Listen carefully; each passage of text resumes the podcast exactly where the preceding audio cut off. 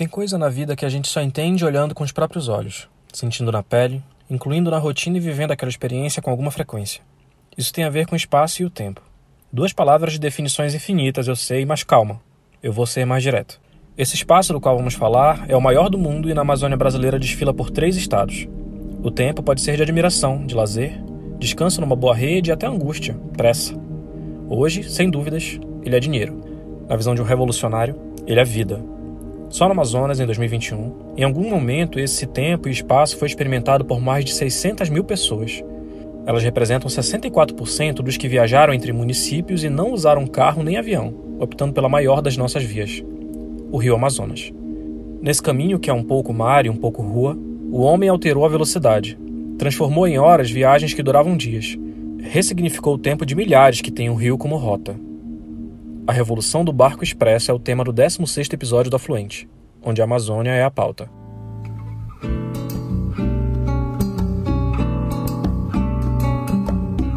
Nas águas do rio Amazonas, o meu coração se banhou. No fundo encantado do lado de lá, a voz da Iara chamou chamar. O Afluente tem o selo da Rádio Guarda-Chuva.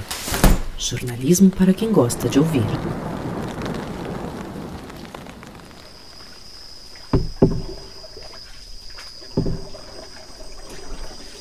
O navegar amazônico começou assim. Impossível saber quando e com qual tecnologia exatamente, mas a tradicional canoa resiste até os dias de hoje das comunidades ribeirinhas centralizadas até as mais remotas. Mas a Amazônia não é desconectada da dinâmica global e muita coisa mudou. Para ficar no exemplo das comunidades, hoje é mais comum encontrar a rabeta, que é um motor de propulsão para barcos pequenos.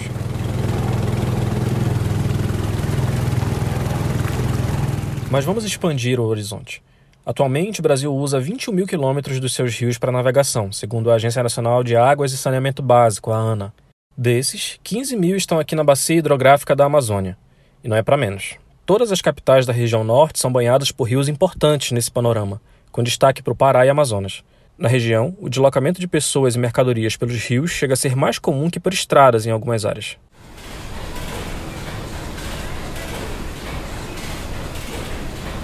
Era mais ou menos assim o som que fazia o Guapiaçu, primeiro barco a vapor a subir o rio Amazonas em 1843. A embarcação fazia parte da Armada Imperial e foi um dos primeiros registros que se tem de transporte de pessoas e mercadorias nesse sentido, segundo o historiador Leandro Tocantins. A partir dali foram quase 100 anos de monopólios em parcerias com os governos vigentes, com importação e desenvolvimento gradual das embarcações. No início do século XX, esse transporte teve participação importante no ciclo da borracha. A partir do fim dos anos 60, viu a Zona Franca de Manaus e a demanda por abastecimento ao polo industrial. Com o regime militar, as rodovias ganharam protagonismo, até mesmo no Amazonas.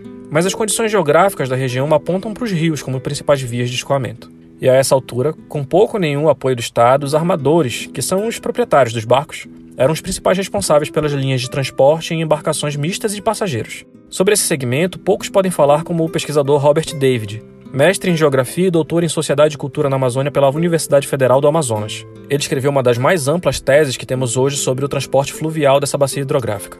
É interessante a gente salientar que essa diferenciar, né, a questão do transporte de carga, o transporte de passageiro e o transporte misto. Os modais presentes no Rio Amazonas e principais afluentes.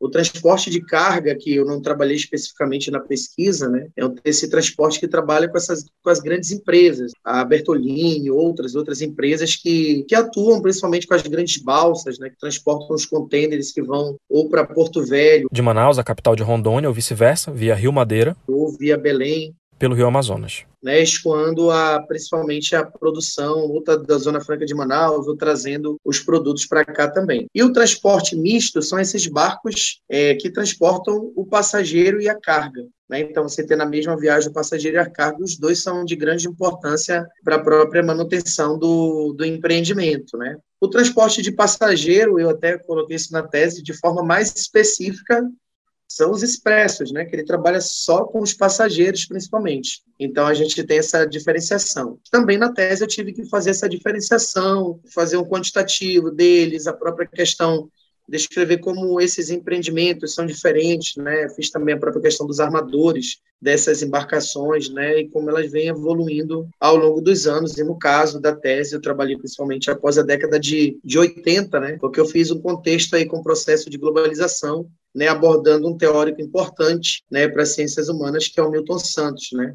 Eu até coloco em algum ponto lá do, do, do texto, lá da tese, né? É, que tempo é dinheiro, é, os expressos eles eles fazem uma viagem mais mais rápida, né? Eles fazem uma, uma, uma viagem de uma velocidade bem maior, né? Então, se a gente for pegar o próprio exemplo de, de Santarém, né? Se você pegar um sair de manhã cedo do porto da Manaus Moderna às 15 horas, 14 horas você tá tá em Santarém, né? E se você for pegar um transporte misto, você vai passar quase aí dois dias viajando, um dia e meio viajando. Então, mas isso tem um preço, né? Isso tem um custo, há um percentual que, que é repassado, né? Por essa especificidade do transporte, né? Pelo investimento em tecnologia Aproveitando esse exemplo de Santarém, no Pará, é importante mapear aqui as principais rotas fluviais do Rio Amazonas. Partindo de Manaus, que é banhada pelo Rio Negro, as viagens mais comuns são com destino a Coari, no Alto Amazonas, e Santarém, no Baixo Amazonas. Para onde sai mais aqui as passagens? O pessoal como procura mais qual, qual destino? Santarém. E... Santarém. Coari tá é mais Coari. Mas o foco mais é Santarém. Sai quantos por dia mais Santarém, mais ou menos? Sai, tem dia que sai dois, duas embarcações. Mas o fluxo é intenso em toda a extensão do rio no território brasileiro, desde Tabatinga, na tríplice fronteira com Peru e Colômbia, até o Amapá. Isso sem contar os afluentes Rio Negro, Rio Purus, Rio Madeira, entre muitos outros. Cada município tem o seu itinerário, e olha que são dezenas nessa rodovia aquática, que se fosse uma BR seria a maior do Brasil. Mas voltando à pesquisa, qual é o perfil desses passageiros do Expresso? O transporte fluvial, os expressos, eles trabalham com os empreendedores, né, os comerciantes, né, das cidades, dessas médias cidades da Amazônia, ou as cidades que, que eles compreendem, né, tem cidades que hoje é uma outra discussão dentro da geografia, que é a cidade de porte médio, mas vou colocar aí nessa cidade de porte médio da, da Amazônia, né, são professores universitários, são médicos, são, são advogados, são é, militares, são professores, funcionários públicos, são pessoas que têm, digamos assim, esse fluxo, né, relacionado e tem como pagar por esse por esse transporte, né? Então vamos dizer que o, como eu coloquei há pouco, né, tempo é dinheiro para se transportar mais rápido, né? Então são pessoas que têm um, um poder aquisitivo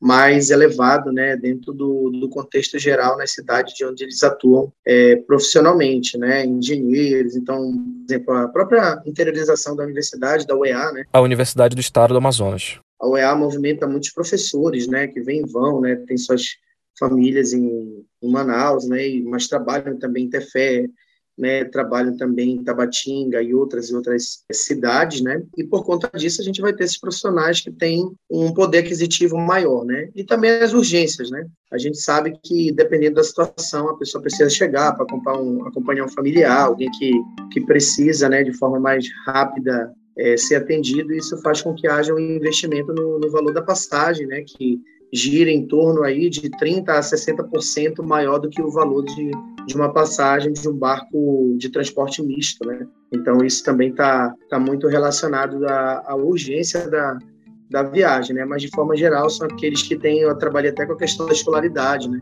Tem até uma escolaridade maior, né? Quem utiliza ali os expressos são as pessoas que têm também nível médio, nível superior, que não tem esse dinheiro para suprir essa necessidade de tempo, acaba viajando de forma mais, mais lenta, né, dentro da modalidade mais, mais tradicional, mas que é um nicho também que cresce muito, né, até porque nem todos conseguem é, pagar, digamos assim, o valor, né, e o custo da, da passagem que a gente tem no transporte fluvial expresso. Então, quanto mais demora a viagem, mais distante ela é, ela exige que a embarcação seja mais luxuosa e mais confortável, e isso também carece o preço da passagem.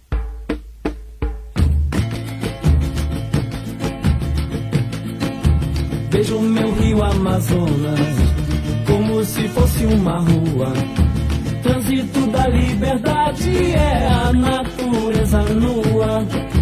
Vejo meu rio Amazonas como se fosse uma rua. Trânsito da liberdade é a natureza nua. Ao chegar o mês de junho, vai transbordar com a enchente.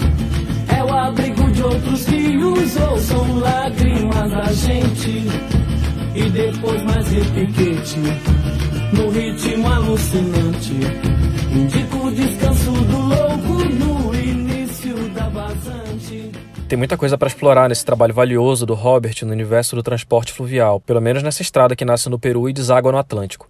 Uma delas, em especial, é sobre o aprimoramento da tecnologia, o que resultou no surgimento do Expresso. Esse avanço, diferente de etapas históricas anteriores, onde o governo e empresários recorreram à importação das embarcações com esse fim, nasceu aqui mesmo. A construção dessa embarcação, no caso aqui do, do, do Amazonas, ela é, ela é, muito regional, né? Ela foi desenvolvida aqui. Né? Tanto os barcos de madeira, elas são, digamos assim, uma evolução, né?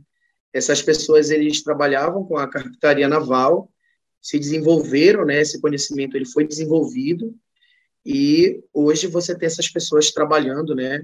Com os barcos expressos. Então, tem uma, uma figura que eu trago aí na, na, na minha, na minha tese, né? Que é do seu Aguiar. Guardem esse nome. O seu Aguiar, ele foi alguém que trouxe essa inovação, né, juntamente com outras pessoas, como é o caso do seu hoje também falecido já José Holanda, né, é, em Taquatiara, que eles foram aprimorando, né? Eles trabalhavam, construíam é, transporte misto de madeira e aí eles foram fazendo barcos menores, né, mais ligados à velocidade de madeira, e depois foram se utilizando de outros recursos, né, de outros metais, como alumínio, né, como ferro, e essas embarcações hoje foram fazem parte aí do, do cotidiano nessas nessas viagens, né? é algo bem interessante, né? E aí eu vou até fazer por um efeito de comparação, né? Quando eu fui lá em Santarém pesquisar, você tinha muitos empreendedores que eram de fora, né? Tem até uma empresa de Santarém que eu acho que é de, de Curitiba, acho que é uma empresa ali do Paraná que faz transporte fluvial lá. Aqui não, né? Quem são esses empreendedores?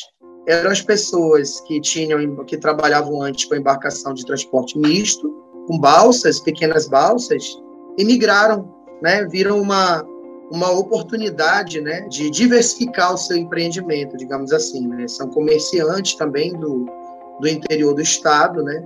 Mas você não tem nesse empreendimento grandes empresários assim que que entraram nesse nicho especificamente para lucrar, né? Você tem é, o pai que antes tinha uma embarcação regional e agora o filho está no empreendimento e agora ele vai mudando, né? ele vai cada vez mais é, mais especializado, digamos assim, né? É um empreendimento que ele vai se formalizando. Essa seria a palavra mais adequada, né? Quando Robert citou o seu Aguiar, eu logo anotei. Ele se tornou o meu alvo principal nessa empreitada. O seu Aguiar foi quem começou a ter essa essa percepção, né? Saiu à frente de utilizar, fazer embarcações mais, mais rápidas, né? Inicialmente de madeira, depois ele começou a usar o, o alumínio, né?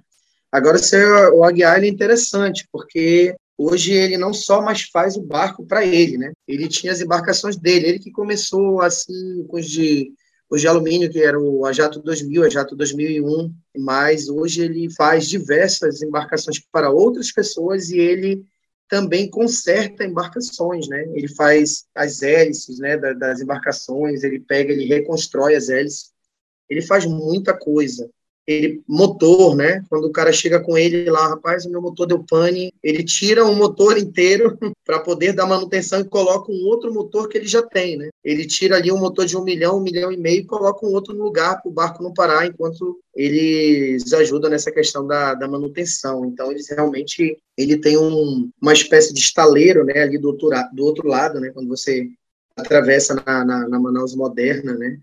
Aquela, aquela, aquele porto, aquele primeiro, quando você vai na, na Manaus Moderna, você tem a balsa que eles chamam de balsa laranja, né, que é a primeira dos ajatos, ou balsa dos ajatos, aquela ali é do seu Aguiar, né, aquela balsa é do seu Aguiar. E foi lá que eu marquei o encontro com esse revolucionário dos rios. O caboclo caniça esperança nas águas dos grandes rios o caboclo caniça a esperança nas águas dos rios, enfrentando os desafios. Sou um proeiro ribeirinho.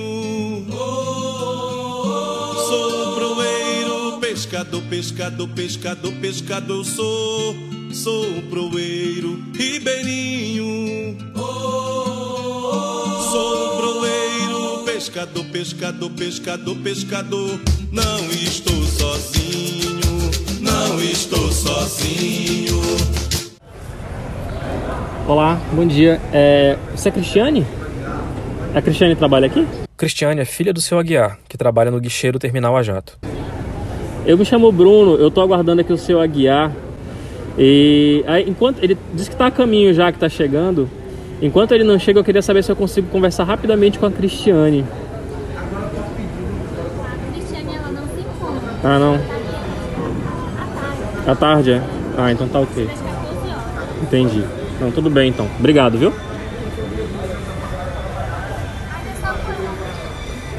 É, na verdade eu queria só, ah, como eu tô aguardando o seu Aguiar chegar, né? Eu, sou jornalista, tô fazendo uma reportagem sobre transporte fluvial, né?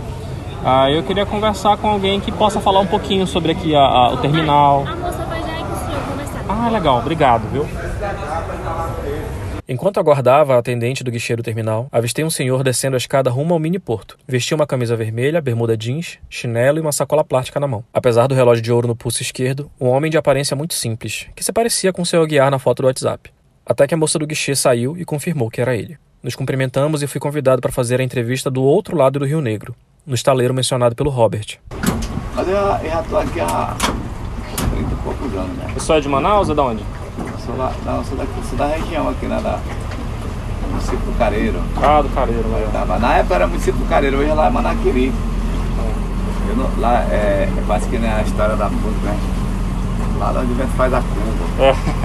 Porque hoje minha, o meu território não existe mais, eu não tenho mais território. Meu, era a Costa do Aruanã, hoje não tem mais, existe mais essa Costa do Aruanã.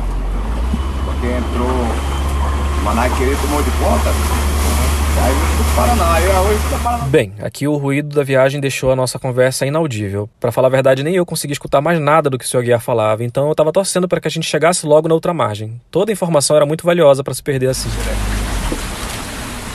Mais mil por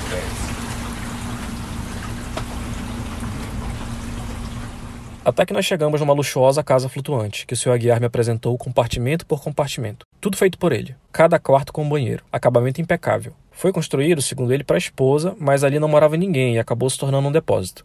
O empreendimento mais importante mesmo estava ali ao lado. Um estaleiro de ferro com um tom de cinza claro. Parecia construído recentemente, sem nenhum sinal de ferrugem. Um material bem semelhante ao do terminal a jato, onde nos encontramos. Caprichos que já anunciavam o estilo do meu entrevistado. José Aguiar Paula Monteiro, Quantos anos o senhor tem? 64, 64. 64. A história do José Aguiar é daquelas que é importante consultar testemunhas para confirmar os feitos. E isso quem propõe é ele mesmo. Eu vim da roça, eu nunca estudei, eu nunca sentei na banca de escola. Aí teve uma época aqui que eu já lecionei para o Almirante.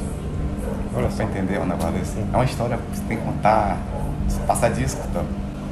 E hoje eu sei fazer muita coisa. Ainda criança, ele já era agricultor e fazia roçados de juta, fibra vegetal usada para confecção de sacas, por exemplo. E ele não era qualquer agricultor. Eu fiz o maior roçado, que eu tenho 64 anos, o maior roçado que eu conheci até hoje, eu fiz com 8 anos de idade. Aos 10, saiu de casa em busca de trabalho em melhores condições, mesmo a contragosto do pai. Eu, eu, eu fui, pra pe... fui ser pescador. Aí fui, né, bar- embarquei barco de pesca e tal, passei uns 3 anos. Isso ainda próximo da sua região? Ou... Não, eu saí, é embarcação assim, barco de pesca é assim, você embarca e você vai embora, aí de rio acima, e passa um mês, passa 15 dias, dependendo da pescaria, passa até dois meses longe da. E chega aqui em Manaus, vende o peixe e volta novamente. Com, a- com um trabalho muito intenso, que eu, eu sempre gostei muito de trabalhar, o pessoal eu fui criando muita confiança. O pessoal que me queria para ser carregado, para. Primeiro encarregado. O pessoal que era o proeiro, era o encarregado do barco. Passa pra cá, passa pra ali, depois fui ser caminhoneiro. Passei um tempo, seis meses, um ano, puxando, puxando caminhão, na época muito ruim as estradas, muito ruim. Abandonei. Eu passei por vários segmentos de trabalho. Alguns inimagináveis nos dias de hoje. Na área de 16 anos, eu estava aí com. Era retratista e dentista. Naquela época, não tinha muita lei para prender o cara, né? Porque hoje, se for fazer o que eu fazia, eu estava preso. Aí fazia prótese. Eu tinha mais de mil próteses. Eu tenho gente hoje que ainda é viva e disse: rapaz, você era o melhor dentista. Olha pra cá. Coisa Já dá uma cara grande por aí quando eu Você era o melhor dentista que nós já passamos na nossa vida. Porque toda a vida eu trabalhei com muita atenção. Nunca deu problema em, nem- em nenhum momento no meu, meu trabalho. Não perca a conta de trabalhos. À noite ia trabalhar na. Tirar, a gente era fotógrafo, eu era fotógrafo, mas era assim. Ainda era naquele tempo da água. Tinha aquela água Ah, sim. primeiro, segundo, terceiro. para fazer a, Aquele processo. aquele processo todo. Então tinha aquela lâmpada que era muito quente à noite, tinha que ficar muito no escuro, né? E aí eu, né, ficava, chegava ali nas 7, 8 horas da noite, saía lá 2 horas da manhã, produzindo aquele negócio todo. Olha o que eu fazia, pegava o nome da pessoa e vinha tirar a identidade aqui na. Pegava o nome da pessoa e tal, o número, ah, trazia e tirava a identidade, trazia o registro e tal. Tirava foto, 3x4 naquele tempo. Aí chegava lá, tirava. Eu, eu, eu tirava sem identidade, isso aí entregando no beiradão. Aí tirando mais foto e 100 por semana, por dia? não, assim, por viagem. Por viagem. Minha viagem era mais de 15 dias. Que eu mandei, eu mandei tirar de identidade, rapaz, passou de mil. Passou de mil. Mais- acho que umas duas mil identidades. Eu tirava a foto, o cara trazia o registro, tirava a identidade e lavava isso aí entregando de volta. Para se ter uma ideia do percurso que o Sr. Aguiar fazia aos 17 anos para distribuir os documentos, ele chegava até Anori, município a 266 quilômetros de distância de Manaus de barco. Resumindo a continuidade da trajetória, ele ainda voltou a trabalhar como pescador, foi funcionário em uma moageira em Manaus, atuando com trigo, sempre ganhando nome e respeito por onde passava. Então, com isso aí, eu fui fazendo essa história, eu fui deixando, não fui deixando rastro ruim. Rastro de ouro, o cara sempre tá me vendo. né? Depois de algumas experiências como assalariado, vendo que o potencial produtivo podia render muito mais do que recebia, refletiu depois de provocado pela mãe. Você quer ganhar dinheiro? Não. Você quer trabalhar ou você quer só emprego? Uma coisa assim que ela perguntou. Se eu queria só ganhar, eu eu disse, não, mãe, porque eu sou uma pessoa produtiva. Eu, eu não vou poder ficar trabalhando no campo para ganhar um salário. Aí, nessa época, já, já amadurecendo, eu digo, rapaz, não se preocupe não, eu vou, eu vou dar conta do recado. E foi quando começou a nascer o lendário mecânico e construtor de embarcações. Aí eu criei um nome muito grande com isso aí. Eu botei uns, umas máquinas tudo novas, né? E desmontando, desmontando, aquele negócio assim. O pessoal todo mundo corre pra cima, eu acho que nessa hora. Aí eu chegava até de eu ter 8, 10 barcos assim. Eu Acho que eu tinha teve tempo até que ter quase 20 barcos na fila, esperando a vez pra me consertar. Por isso deu uma bacanizada no negócio. Aos 22, ele se casou pela primeira vez, comprou uma casa e viu a esposa pedir ajuda para conseguir trabalho. Aí ele fez uma proposta. Se eu comprasse um barco pra tu tomar conta, tu tomava conta. Vai com meu irmão, tá? eu vou te dar apoio. Daqui. Assim, na hora. Investiu alto num barco que deu início à dinastia. Era o Ajato I. Entregou aos cuidados da esposa e do irmão, que gerenciaram juntos as viagens no trecho Manaus-Urucará, município do Médio Amazonas que fica a 261 quilômetros da capital. Trabalharam dois meses, não fizeram, faziam nada. Nem ela, meu irmão também não dava conta. Aí eu disse, rapaz, o que, que eu faço agora? Se for largar meu emprego, meu, meu trabalho, eu não seguro aqui. Vocês não estão segurando. Eu vou dar uma tentada dois, umas duas viagens. Ambas no estilo Aguiar, planejadas no detalhe. Foi acusado de ser um chato pelo irmão, que aquilo não ia dar certo pelo perfeccionismo dele, mas as duas viagens foram um sucesso, tanto que ele ampliou o trajeto em mais 100 quilômetros. Tá, aí eu vi que a coisa dava certo. Aí eu peguei e comprei um barco maior. Aí eu botei para Parintins, cheguei até a Parintins. Foi começou em Parintins. né? Começou não, começou em Irocará. Em seguida Parintins. Esse barco só andava super lotado. Foi o barco mais multado pela, pela Marinha do Brasil. Eu levei, eu levei suboficial, levei pessoal da Marinha. Eu digo, não, se, você, você- se eu tô errado, quem tá que dá o jeito é vocês para ajudar. A gente chamava a, a- a polícia, a polícia militar lá, quando chegava em Parintins, para. Por nada não aconteceu acidente com nós. Qual era o limite da embarcação de passageiros? Era 110. Sempre passava. 100 passava. 100, 80, é mínimo. É só. eu- se, eu dar, se eu dar 50 viagens, era 50 se eu fosse pegar por excesso, pegava 50 multas. Os caras não tem como controlar isso, tem que parar o barco. Parei o barco, parei o barco, deu uma confusão muito grande. Fizeram passeata, fizeram que o barco tinha que voltar. Aí eu voltei com o barco. Eu não tinha condições mais de, de navegar daquele jeito. O cara tem que ter responsabilidade, não tem jeito. Eu tava achando um perigo também, de repente morrer alguém ali e tal, mas que não deu no coração todo tempo, entregava muito a Deus, que desse tudo certo e dava certo. Só que aí o sucesso passou a incomodar a concorrência, que foi se mostrando disposta a qualquer coisa para sabotar o Ajato primeiro. O comandante, meu comandante, foi comprado por um concorrente. Aí meteu o barco em cima de um tronco. Aí afundou o barco. Não vai matar ninguém, né? Tava pouca gente. Aí afundou o barco. Aí foi quando eu voltei, eu, eu, eu fiquei um pouco muito triste, porque é muita maldade. Mesmo abalado, o Aguiar recuperou o barco. Praticamente o reconstruiu do zero e retomou a rotina de viagens com superlotação. Mas o trauma da sabotagem e as estratégias cada vez mais agressivas de concorrentes em tomar os passageiros do Ajato I fizeram a armadora migrar de trabalho. Mais uma vez. Em 1991, trocou o rio Amazonas pelo Negro. O novo trabalho era no garimpo. Não extraindo minério numa draga, mas transportando os garimpeiros nos barcos que tinha. Fez fortuna. Eu levava 300 passageiros a 10 gramas. Eu não levava 3, levava 350. Né? Eu tinha uma média de, passa, de passageiro, de, de ouro de passageiro, 7 quilos por viagem. Eu, levo, eu, na época, eu me lembro até hoje. Eu comprava um tambor de combustível a 7 gramas de ouro. E vendia lá em cima a 35 gramas. Era 500 tambor que eu levava. Quando soube de episódios de violência e assassinatos no garimpo, seu Aguiar recuou, mais uma vez.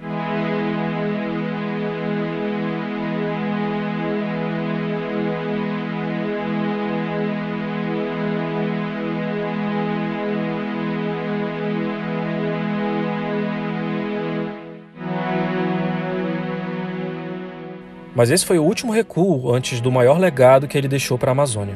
Certo dia, em meados de 1993, precisava atravessar o Rio Negro, no distrito do Cacau Pireira até Manaus. Mais ou menos o trajeto oposto ao que fizemos para chegar no estaleiro. Tinha pressa, mas se deparou com a demora e a teimosia daqueles que ofereciam o serviço.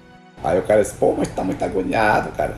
Eu disse, olha, companheiro, sou capaz de botar um barco aqui que vai errar cada, cada minuto que chegar, ele vai desembarcar, vai embarcar, vai ser é liso, também tá confiado, cara. O cara mesmo assim, cara, não quer sair desse canto, também tá confiado, tá liso, confiado.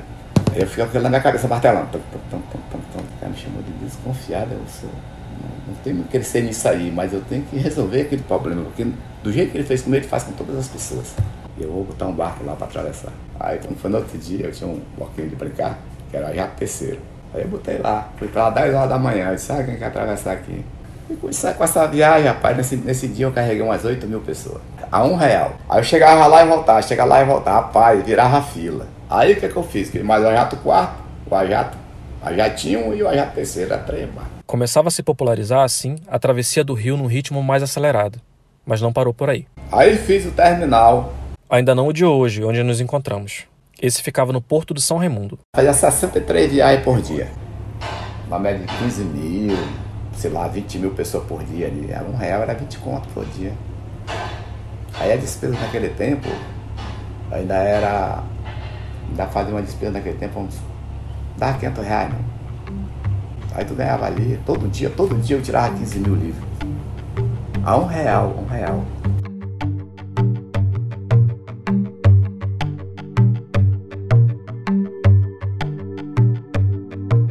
Até o fim da década de 90, as viagens intermunicipais no Amazonas eram feitas quase que na totalidade por embarcações mistas, passageiros e carga, barco de madeira. Quando a virada do século se aproximava, nasceu a Jato 2000. O trecho para Parintins, que demorava dois dias em barcos tradicionais, passou a ser feito em 15 horas. E em cada vez menos tempo. Afinal, estamos falando de um homem que gosta de ser desafiado. E um dia eu vinha conversando, subindo o Amazonas, e um cara vinha do meu lado, um amigo lá de Parintins, e conversando com ele, eu disse, cara, essa viagem de Parintins, Manaus, ela é aborrece, ela é, ela é constrangedora pra mim, ela aborrece. Como, pô? Barco anda pra caraca, bicho, tu é doido esse barco. Eu disse, rapaz, eu ainda vou fazer um barco pra ele fazer 10 horas. Aí o cara, olha, o cara falou pra mim, pô, cara, eu gostei de ti, tá, tá começando a ficar louco.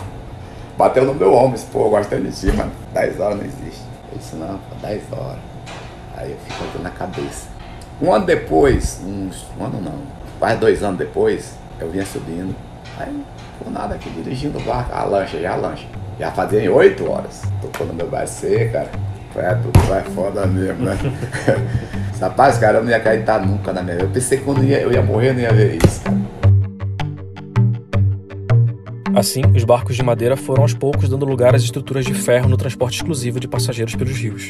A motorização ampliou a potência. A velocidade de locomoção se aproximou da de carros em vias regulares em terra firme, chegando a 50, 60 km por hora. Em viagens de subida no contrafluxo dos rios, o que demorava até uma semana se transformou em, no máximo, um dia e meio de trajeto sobre a água. E o seu aguiar espalhou a palavra do expresso, lancha ou a jato, como queira, pelas calhas mais importantes do rio Amazonas. Vamos pôr o barco, vamos testar. Botei o barco, primeira viagem, segunda viagem foi fantástico. Aí pronto, decolou. E como todas as linhas, Manicoré, Madeiro, toda a linha que foi eu, foi eu, primeira viagem foi eu. Parintins, eu. Santarém, eu. Então, a, a linha do Amazonas, todas foi eu que, vamos dizer, que abri essa, essa, essa, essa rota para a gente navegar e tem dado certo. É um projeto que funciona há 22 anos. Então não foi um, não, é um, não é um projeto muito audacioso, muito, de, muito grato, pra, pra a palavra certa. Tem que agradecer, cara. Tá com 22 anos e tá funcionando perfeitamente, porque eu estou vivendo, comendo e bebendo à custa do jato. 2000 que foi o primeiro barco a ser lançado na, na categoria.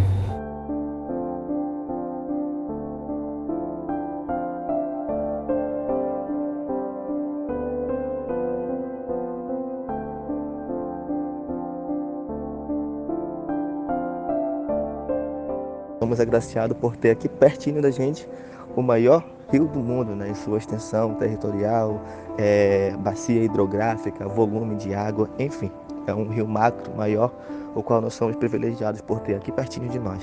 Esse é Raulino Neto, 22 anos, estudante de Geografia e Gestão Pública. Ele nasceu em Manaus, mora em Oriximiná, no Pará, e faz esse trajeto com frequência, já que faz as duas graduações na capital amazonense. Particularmente costumo andar no navio Cidade de Oriximiná 3 e também no navio Golfinha do Mar. Não são ferryboats, ferryboat como é conhecida, né? São navios ainda, posso dizer, do modelo antigo, não de certa forma tem uma grande modernidade, mas ela oferece um conforto, oferece uma rapidez, oferece segurança, oferece um serviço de qualidade. Eu costumo pagar 180 reais a passagem mais a minha alimentação, ou seja, mais do que a gente consumir café da manhã, almoço, merenda e também a janta. É, essas viagens, de certa forma, elas se tornam tranquilas até certo ponto. Até porque na nossa região nós não temos as quatro estações bem definidas. Ou seja, o clima aqui ele é instável, ele muda de uma hora para outra. Se você for numa viagem no mês de maio, que o rio está cheio, você vai numa viagem tranquila, rápida também, porque o rio está cheio, o rio corre mais, não tem tantas ventanias, não tem tantos ventos fortes. Porém, se você for numa viagem no mês de novembro, você vai demorar muito mais. Por quê? Porque o rio está seco, as pedras começam a aparecer, os bancos de areia também começam a aparecer. Aí vem os certos riscos que tem: risco de encalhar, risco de bater numa pedra. Por isso que os barcos não vão tão sobrecarregados nesse período. Embora não recorra sempre ao expresso, ele viu a evolução com os próprios olhos. De certa forma, a gente não pode desprezar o que passou, né? Ou seja, dizer que o que tinha antes não prestava. Nós tínhamos que nos conformar porque era o que a gente tinha. Se você for observar, por exemplo, em 2014, de Oriximiná para Manaus, tínhamos apenas uma única opção de viagem, uma única embarcação. Essa embarcação se chamava Navio Cidade Oriximiná 2. Hoje nós temos três opções. E mesmo ainda muito jovem, o Raulino valoriza as oportunidades que o tempo de viagem oferece. Essas viagens, de certa forma, nos oferecem muitas coisas também. Por exemplo, você chega num barco, se o barco não for para sua cidade de origem, muitas vezes você não conhece ninguém. E aí você sobe, vai lá pro bar, muitas vezes toma uma cerveja, toma um refrigerante.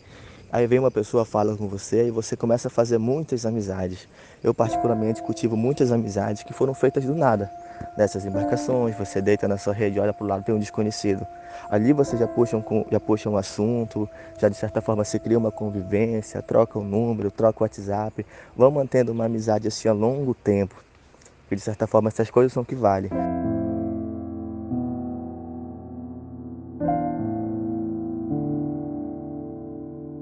Nos dias de hoje, dezenas de embarcações express oferecem viagens cada vez mais dinâmicas pelas calhas dos rios do Amazonas e Pará.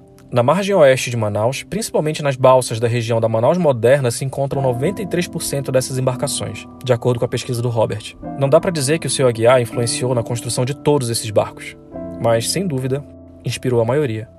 Na minha visita, o Ajato 2000 estava ancorado bem atrás da casa flutuante, como se estivesse descansando. E numa terceira plataforma, onde outro estaleiro menor funcionava, era possível ouvir o som de um martelo. Aquela marreta que tá batendo ali, ó. Aquela marreta lá é um, é um aluno meu, ó. A marreta é minha. Porque não é toda marreta que pode bater uma parede, ela tem que ser poliada conforme. Se ela tiver o canto, não dá pra bater. Não é qualquer marreta não, tem que ser. A marreta é minha que tá batendo. A mesa que tá batendo em cima é minha. Enquanto não recoloca o barco em atividade, a Guiara ajuda na manutenção de embarcações concorrentes.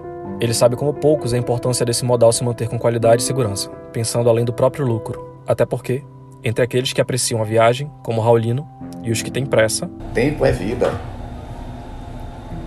Não tem nada melhor do que vida.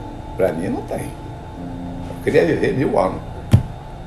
No caso do seu Aguiar, não é delírio acreditar que isso seja possível. Eu agradeço a Deus, de certa forma, por, por viver nessa região e ter as oportunidades de viver todas essas histórias que eu, particularmente, não sei o que vem pelo futuro. Ou seja, eu não sei se meus filhos, se meus netos, se meus bisnetos ainda vão viver essas mesmas emoções que hoje eu estou vivendo. Eu sou esse rio, esse sol, essa terra. Sou parte da selva, ela é parte de nós. Eu sou esse rio, esse sol, essa terra. Sou parte da selva, ela é parte de nós. Meu sonho caboclo, meu sonho caboclo, meu sangue caboclo, minha pele morena, meu grito calado, se embrenha no mato e se perde no ar. Meu sonho O episódio 16 do Afluente, primeiro da segunda temporada, foi produzido e editado por mim, Bruno Tadeu. Nele você ouviu as músicas Rio Amazonas, de Dori Caymmi, Henri Piquete, do Boi Bumbá Garantido, composta por Inaldo Medeiros e Marcos Lima, e Rio de Promessas, do Boi Bumbá Caprichoso, concebida por Ronaldo Barbosa.